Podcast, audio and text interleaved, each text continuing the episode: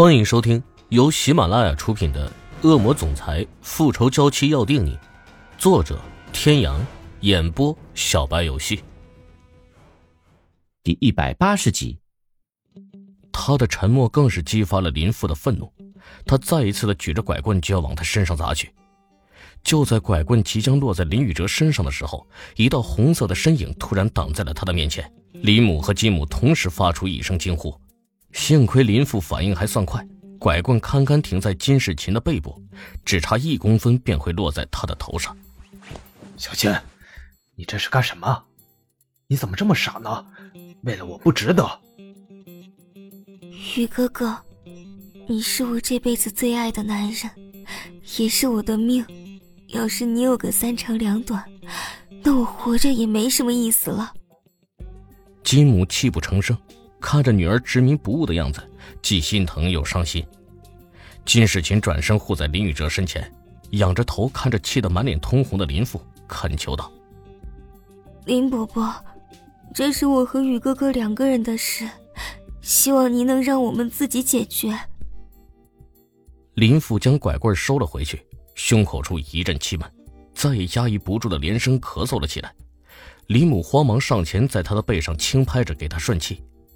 看着跪在地上的一对儿女，只能唉声叹气的摇头。老哥哥，算了，年轻人的事情，让他们自己去处理吧。我们也都大了，知道该怎么做，咱们呀就别操心了。林父看着自己的儿子，情绪虽已不像刚才那般激动，可眼中满是失望，眼角泪花闪烁。他仰头看了看天。努力的忍着不让泪水流下，挥了挥手。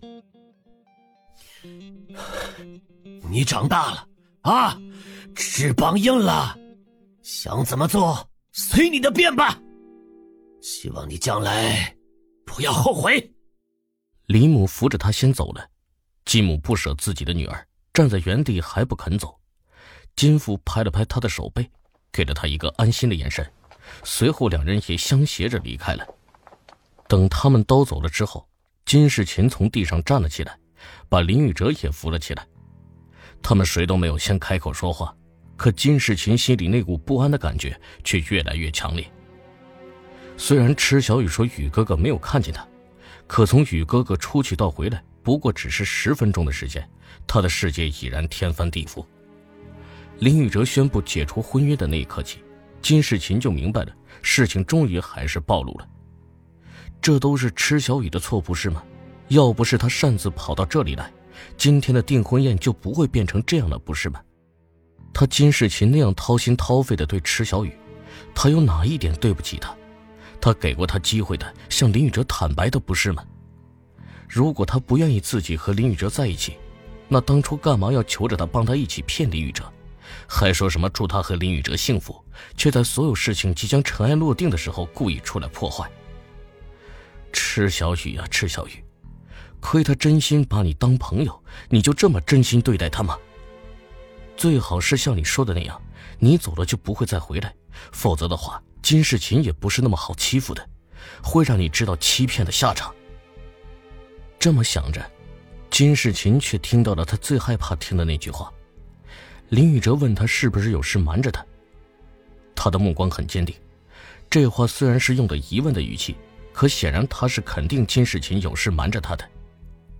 听他这么一问，金世琴的身体僵硬了一下。再看他看自己的眼神，他明白，林宇哲是不会再接受他的否认的。可不到最后一刻，他不能松口，万一林宇哲只是在试探呢？宇哥哥，你在说什么啊？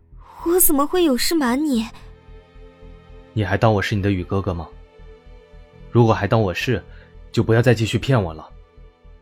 林宇哲猜到他不会轻易承认，可既然已经被他发现了，他今天就一定要让金世琴说实话。金世琴的眼里闪过一丝纠结，小手也无意识的搅动着衣襟。宇宇哥哥，我这件事情，啊，你答应我，不要恨我好吗？小琴，我不怪你，你说吧。金世琴咬着下唇，林宇哲耐心的等着，直到他快要把自己的嘴唇咬出血来，才终于开口说了出来：“雨哥哥，小雨他，他其实没有死。”我知道。林宇哲的表情很平静。自从知道池小雨有可能没有死之后，他的心的确是没有一刻能安静下来的。今天虽然只是看到了一个背影，可他却万分肯定，那个人一定就是池小雨。他激动的心终归还是落回了原位，知道他还活着，找到他是迟早的事儿。林宇哲并不急在这一时，他现在最想知道的是他们为什么要这样做。小琴。我知道你一直都是一个懂事善良的女孩，我只想知道你这么做的理由到底是什么。雨哥哥，我我是真的不知道该怎么跟你说，是小雨求我这么做的，他说这么做都是为了你好。不可能！林宇哲一怔，脑海中第一个反应就是不可能，小雨不会这么做。他和池小雨可以说是青梅竹马。从小一起长大，虽然他们之间曾经有过四年的空白，可他对他们之间的感情有信心。金世琴的眼中露出不可置信的神色，随即又满是心伤。他承认，在不知道池小雨的遭遇之前，他的确是有过这样的想法，可那个时候他以为池小雨是攀上了欧胜天这个高枝，所以他认为池小雨配不上他的雨哥哥，才会对他隐瞒。